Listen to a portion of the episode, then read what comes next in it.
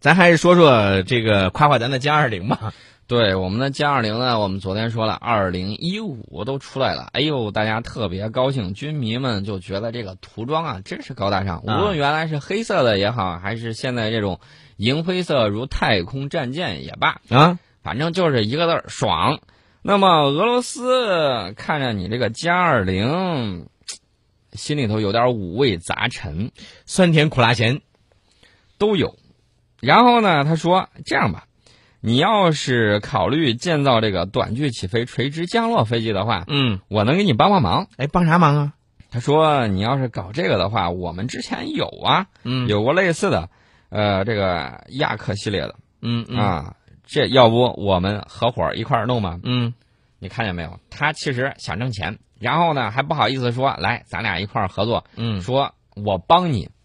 嗯，我们看着看，我们看看雅克三八也就那么回事儿吧，就不用你帮我。对对对，哎，其实宋伟，你现在这个俄罗斯方面，他呃想和中国的进行的这样一些军工的一些这个合作，呃，应该来说，这是对他的这个军工发展是有一定的好处。这是它的这。刚才我说的那个数字不准啊，是雅克幺四幺，不是雅克三百。嗯嗯，这个雅克幺四幺呢，这个俄罗斯呢，就呃，最近我跟你说，俄罗斯你发现没有，他打舆论战，虽然这个国家有点穷，但是舆论战打得非常好。嗯，呃，尤其是跟欧洲、跟美国打舆论战，你发现没有？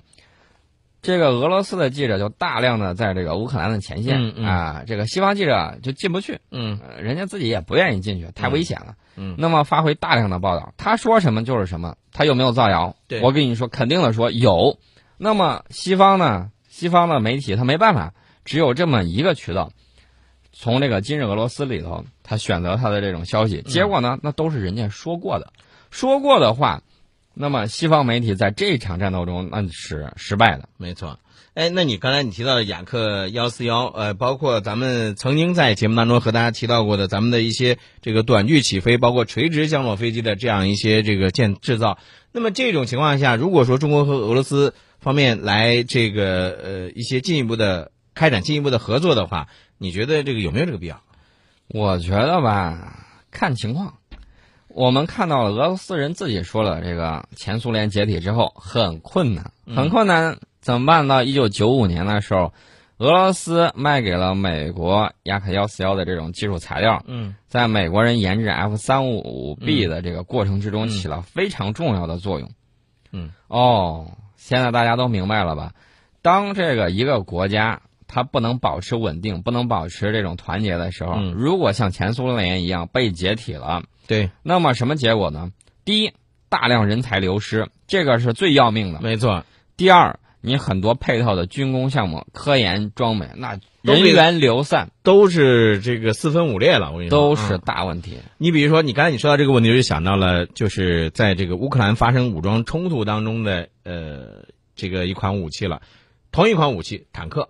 对吧？嗯，这个坦克就是这样的，这其实就是两个传统重型装甲车辆研制体系的直接的这个碰撞。那一个就是前苏联，也就是现在俄罗斯，对吧？还有一个就是这个乌克兰。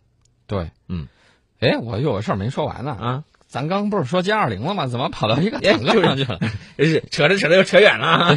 先先说歼二零，这个歼二零呢，我们昨天已经说了，这个歼二零极有可能啊要服役，对吧？啊，速度会很快，因为俄罗斯搞 T 五零现在才有四架原型机，对对吧？对，我们已经一溜水的能掰着指头都查了好多了，一个巴掌已经不够用了。没错。那么俄罗斯也在估算了，说你这个歼二零，嗯，到底什么时候能服役？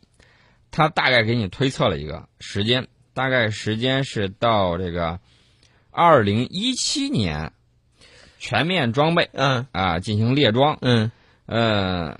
他给你推算的是二零一七年，今年二零一五一六一七，那就是大后年。哎，我个人后年，我个人是这样想的啊，你不管你推算的我是什么时候，呃，用套用昨天宋老师说了一句话，就是我不知道它的具体时间是什么是什么时候，但是它会在该出现的时候出现的，对，知道吗？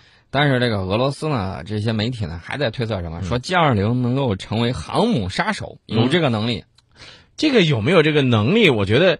大家可以以后走着看着呗，对吧？嗯，因因为你现在你，我跟你说啊，现在大家都基于什么样的一个这个状态呢？都是在猜测。哎，我跟你说啊，就像比如说咱俩今天猜着这个事儿，它有一个什么什么样的一个情况，你猜不对不对，你说不对，那那它是另外一个情况，互相之间都在猜测，但是真正是什么，那只有等到它现真形的那一刻才知道。我跟大家说啊，程老师都是猜的，我是推测的。你 好吧，我是有理有据进行推测他都是猜的，全是蒙的啊！大家一定要信他，别信我。这个这个宋老师这不小心又给我挖一坑，让我掉进去了啊！嗯，好，这样节目的最后呢，咱们刚才提到的哎，乌克兰的这个坦克这个事儿啊，大家都知道这个乌克兰的这个坦克呢，上了一款什么坦克呢？特六四。大家一听特六四，哇塞，好老的坦克了，嗯，跟特七二能比吗？对呀，大家发现，在实际的这种冲突之中，嗯，就是应该说是二战之后最大规模。嗯，不能说最大规模，应该是上回那个九十年代、嗯二十世纪九十年代的那个海湾战争算一回。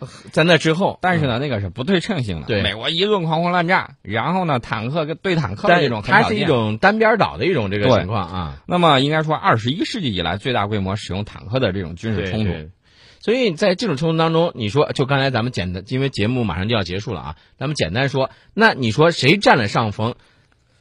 好像都没吃亏，都没有吃亏我觉得应该说是打了一个平手。对，那么乌克兰七成坦克的损失是由于坦克顶部中弹。我们那一次看到的照片，死亡公路顶上有坦克被炸了，对，但是它的这个反应装甲呢，相对来说还是比较完好。嗯嗯，应该是战术使指挥失误，遭到了大规模的这种炮团的这种炮击，嗯才导致出现了这种的情况。有人就说了，说乌克兰匕首反应装甲是一种比俄罗斯的这个接触更先进的这个反应装甲。啊，大家看到这个反应装甲确实挺先进，对但是呢，它有一个缺点，它这个坦克呢在设计之初的时候没有挂这个反应装甲的这个位置，嗯然后呢，它现在怎么办呢？它就把它直接焊上去了。嗯焊上去的话，这就有缺点。你如果说坦克啊、这个反应装甲被击中了，对，它起作用了，你的坦克是没有问题的。嗯，但是你需要再往上装的时候，那就麻烦大了。拉回厂里头去重新再焊。嗨，另外呢，这个匕首先进是先进，嗯缺点是